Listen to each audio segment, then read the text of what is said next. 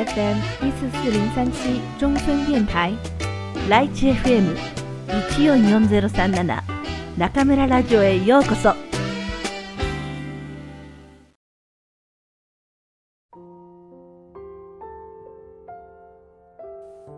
ディズニー、ありがとうの神様が教えてくれたこと。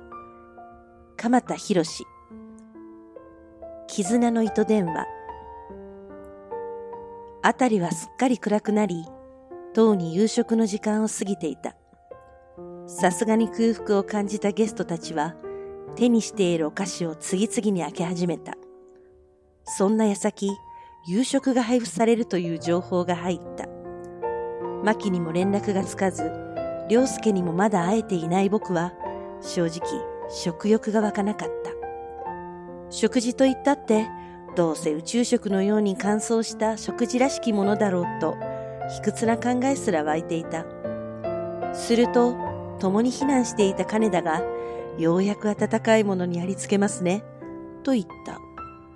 僕は、こんな状況にもかかわらず、しかも2万人近いゲストに、温かい食事など出せるものなんですか？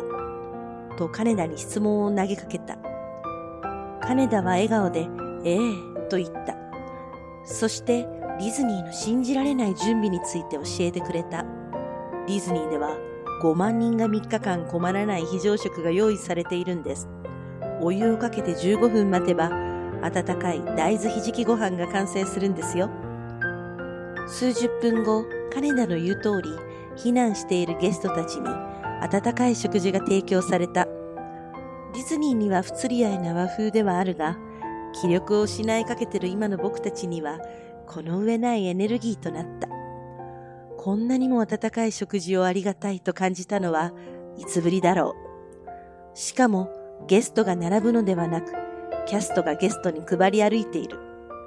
そうすることで均等に分け与えることができるのだと金田は言う。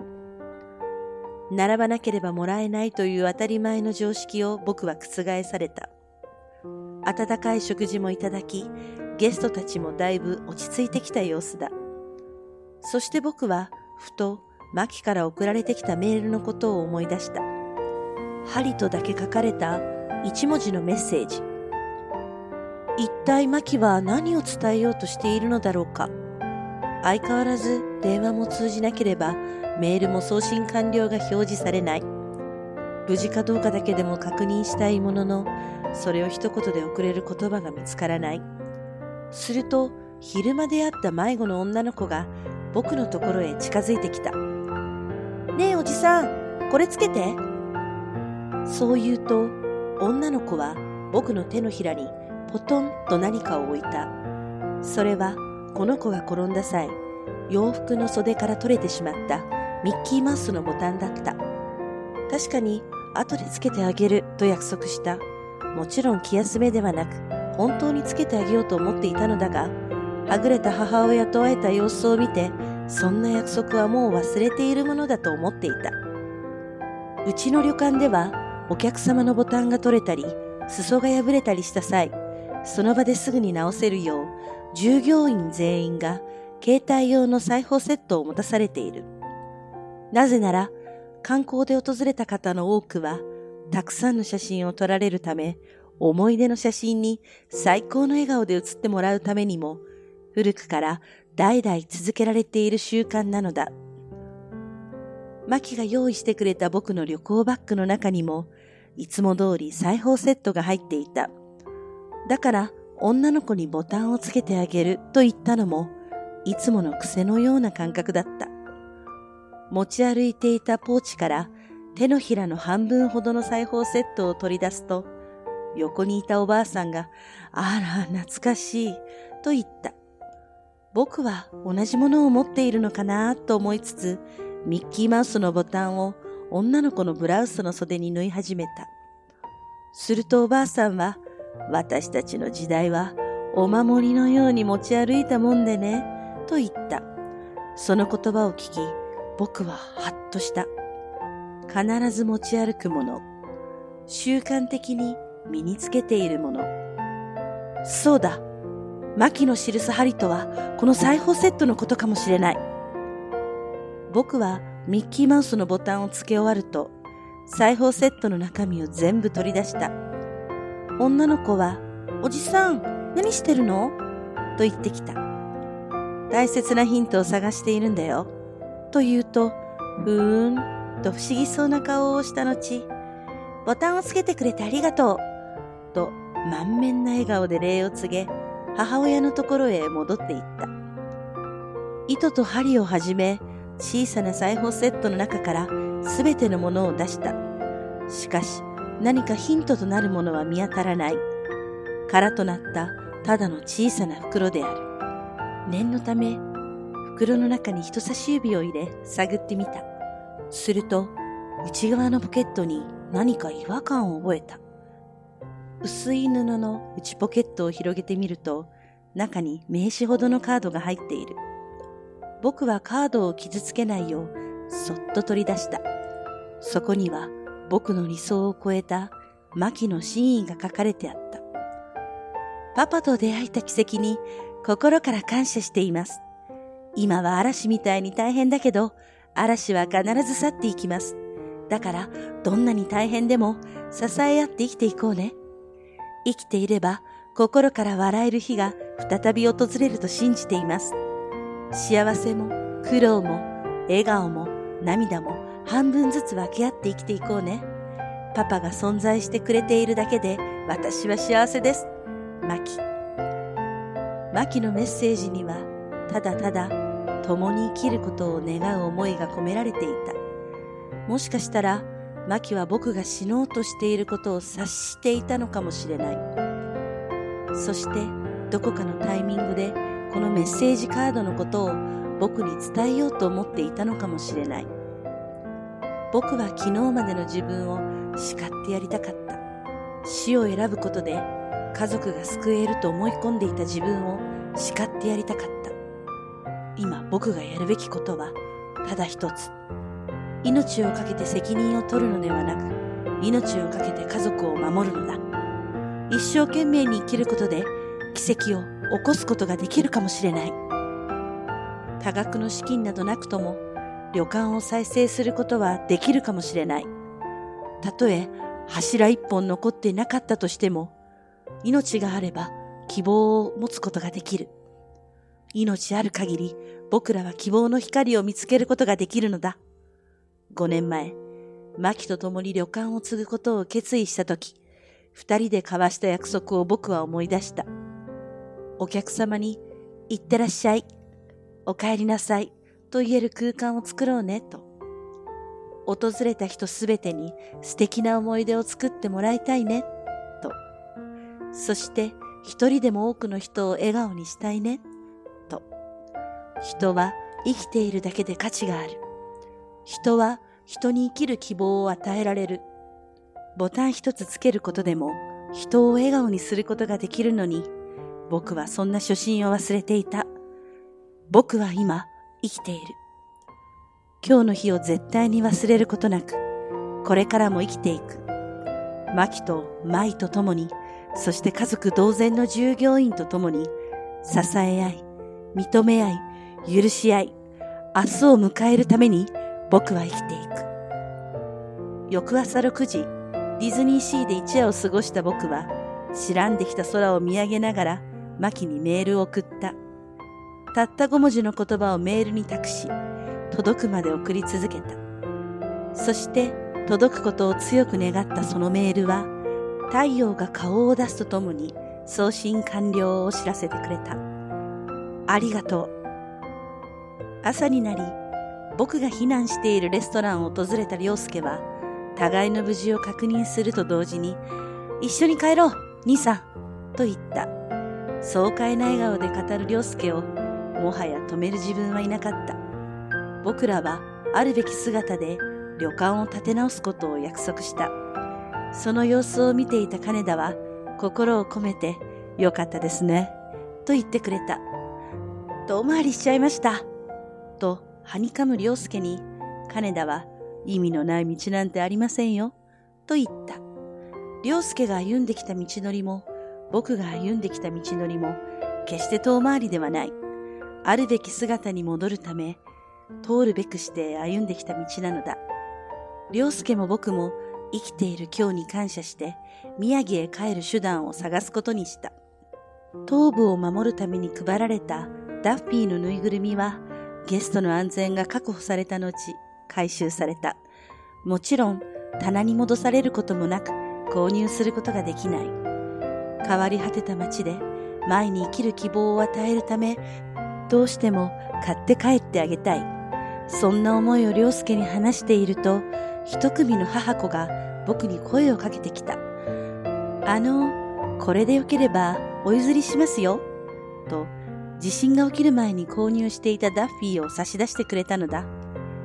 家には前に買ったもう一つダッフィーがあるため、遠慮なくどうぞ、と。僕は心からありがたいと思い、そのご好意を受け入れた。僕がディズニーシーを訪れたことは、まさに奇跡だったのかもしれない。そしてディズニーはおもてなしによって僕らに奇跡を起こしてくれた。2011年4月15日、東日本一帯に被害をもたらした東北地方太平洋沖地震。その被害によってディズニーリゾートは約1ヶ月休園した。そして今日、パークに再び春が訪れた。満開の桜とともに待ちに待った再会を迎えられたのだ。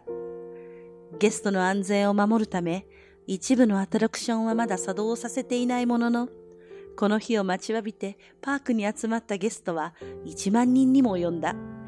ミッキーとの再会を待ちきれず、入場ゲートを抜けると同時に、駆け足で中央の広場へ行くゲストもいれば、顔なじみのキャストと手を取り合い、歓喜を伝えているゲストもいる。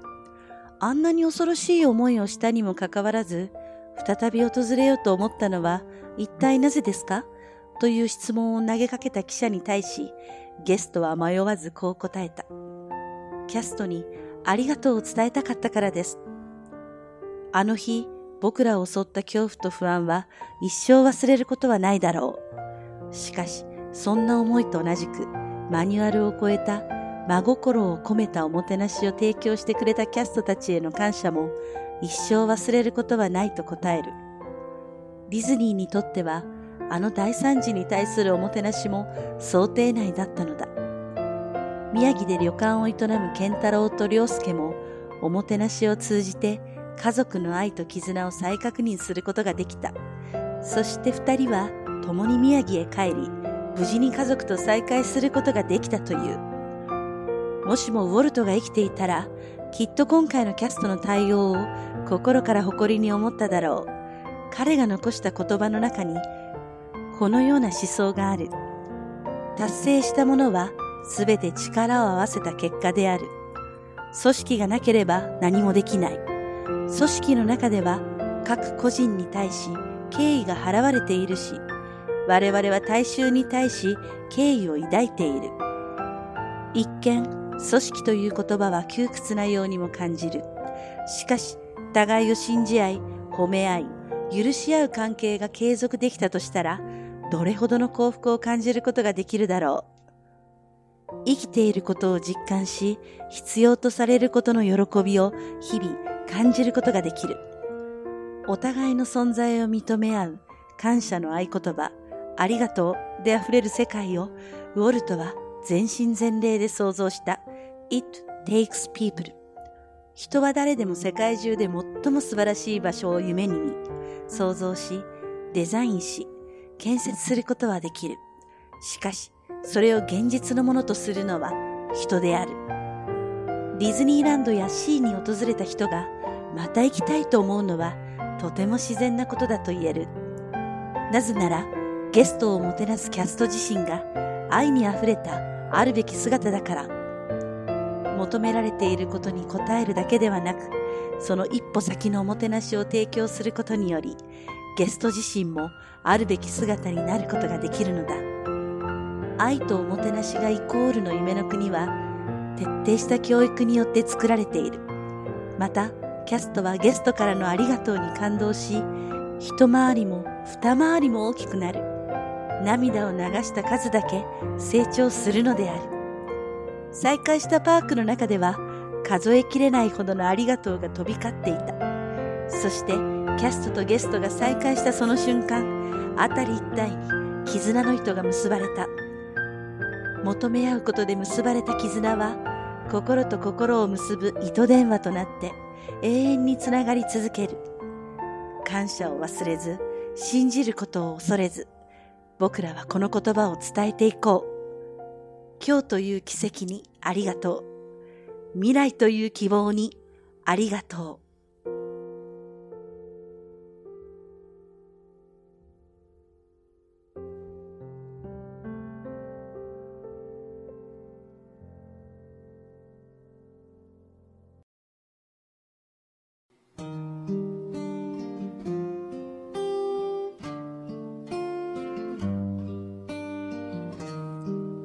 皆さんこんばんは。今夜も中村ラジオへようこそ。私は当ラジオ局のディスクジョッキー中村です。ただいま午前0時、外の気温は7度です。昨日は立冬、いよいよ冬の足音が聞こえてきました。中村が着ている服もユニクロのヒートテックに厚手のパーカーと一気に保温タイプになりました。制作担当のくんくんは中村がこき使っているせいか、かわいそうに風邪をひいてしまい、ようやく回復したところです。リスナーの皆さんはお元気ですか？風邪気味の方は、くれぐれもこじらせないようにご注意くださいね。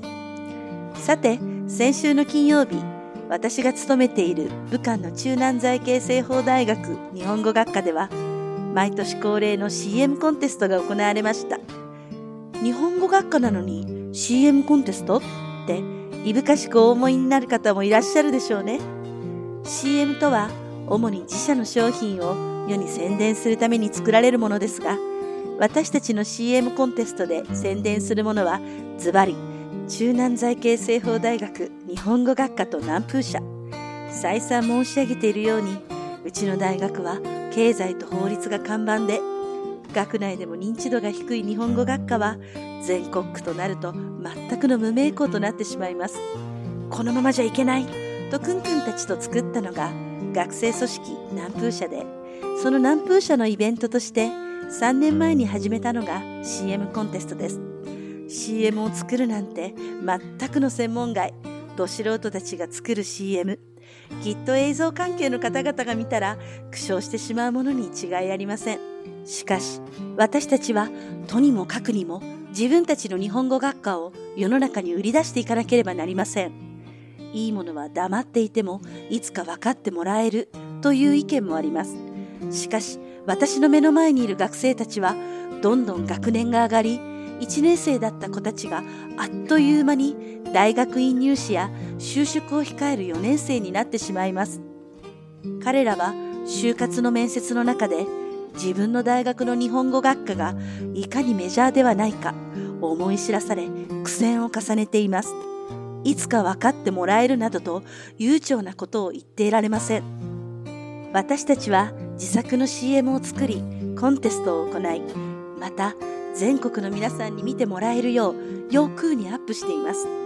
今回第4回の作品はなかなか力作揃いで多分に内輪受けの内容ではあるもののご覧になる皆さんに熱意だけは伝わるのではないかと思います。実はこのコンテスト、学生だけではなく先生たちも自作の CM を発表する余興があります。同僚の森田先生は卵を使った素敵な CM を見事に作っていました。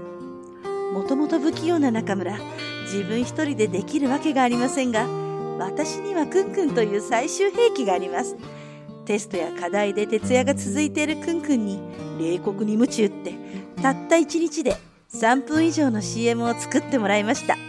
中村くんくん組の CM タイトルは「我が輩は猫である」あの有名な夏目漱石の小説からヒントを得て制作スタート。主演はもちろん我が家のアイドルマルとカッパの猫親子です。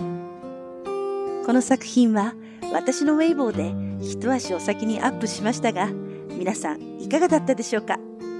この CM、南風社の宣伝 CM だったんですが、もしかしたら人気が出るのはマルとカッパかもしれませんね。まるちゃんと来たら本番に強いらしく、結構こちらの指示通りに動いてくれました。森田先生や学生たちの作品は、ただいまスタッフが欲にアップしている最中ですので、完成次第、私のウェイボー、中村、シャファシェン、ジョンツンで紹介していきますね。どうぞお楽しみに。さて、今回で4回目をお送りしたディズニーありがとうの神様が教えてくれたこと、絆の糸電話、無事にハッピーエンドとなりました。経営している旅館で食中毒を出してしまい、倒産寸前に追い込まれた健太郎は、自分にかけた保険金を得るため、自殺を考え、家を出ます。実は私は27歳の時、友人を自殺で亡くしています。彼は同じ塾で働いていた同僚で、死に関わるシリアスな話もよく二人で話していました。彼は感受性が強く、10代の頃から心に重い何かを抱えていたそうです。彼が死を選んだ日、私たちはどちらも出勤していて、私は彼の顔色がなんだか紫色に見えて、大丈夫？帰ったら？と声をかけても、彼は何でもないと笑うばかり。昼ご飯の時、私は戻ってくる彼と交代して出かけることになっていましたが、何時になっても彼は戻らず、そして、早く帰ってきてね、うん、という会話が私たちの最後の会話となってしまいました。おばさんになってすっかりずぶとくなってしまった今とは違い、当時私もどちらかといえば精神的にナイーブな方でしたから彼の自殺は想像以上にかなり応えました数ヶ月経ってやっと普段の自分に戻れた時私は一つ大きな決断をしました自分をゼロにして生まれ変わりたいと私は当時すでに先生として生徒の前に立ち悩みの相談にもよく乗っていました死にたいと泣く子供を思いとどまるように言ってきた手前、無責任な行動は取れません。そこで、できる限り、それまで生きてきた中で生まれたしがらみを一つ一つ断ち切っていきました。大学までの友人と一切連絡を取らず、あれほど熱中したテニスとも完全に手を切り、会社も変え、そして17年も目標にしていた学校の教師の道も諦めました。しまいには、とうとう家族と離れ、自分の国日本からも飛び立つ決心をしました。そしてそれから6年後、ようやく準備が整い、私は皆さんもご存知の通り、日本語教師として武漢に降り立ったわけです。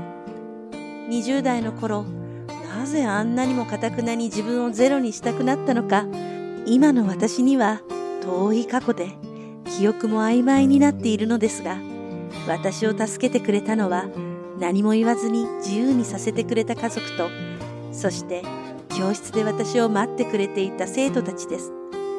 教師という私がどうしても自分の中から消すことができなかった道が私を新しい私にしてくれました。あれからさらに13年近くが過ぎ、今では大好きな中国で大学教師として中村ラジオの DJ として私は本当に充実した毎日を過ごしています。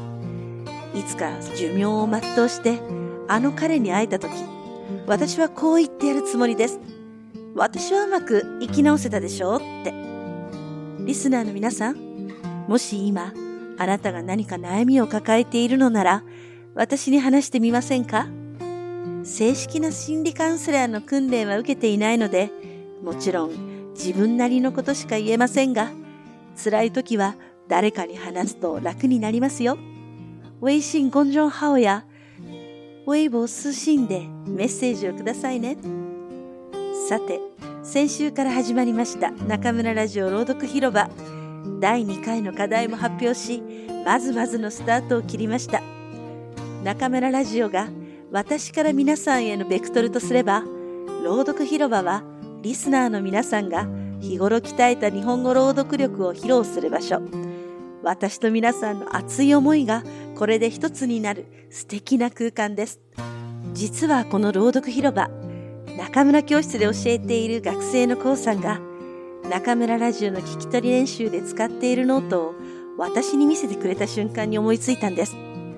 そして、これまたくんくんにお願いして新しい番組を作ってもらいました。コウさんも私に触発されたそうで、リージュ FM で、日语美文大家读という自分の番組を立ち上げたそうです。嬉しいですね。そういう相乗効果って思わぬパワーと影響力を生み出します。これをお聞きの皆さん、どうか朗読広場にどんどん投稿して、できれば自分の番組作りにも挑戦してみてくださいね。応援しています。そうそう。今日はこの場をお借りして、いつもいつも私のお願いやアイデアを具体化して、想像以上にいいものを作り出してくれるくんくんに、心からの感謝をしたいと思います。ありがとね。さあ皆さん、いよいよ一年一度のショッピングチャンス双子いいですね。何か買う予定のものがありますか？私も来月の忘年会で飲むワインでも買おうかな。それでは皆さん、また次回、ここでお会いしましょう。おやすみなさい。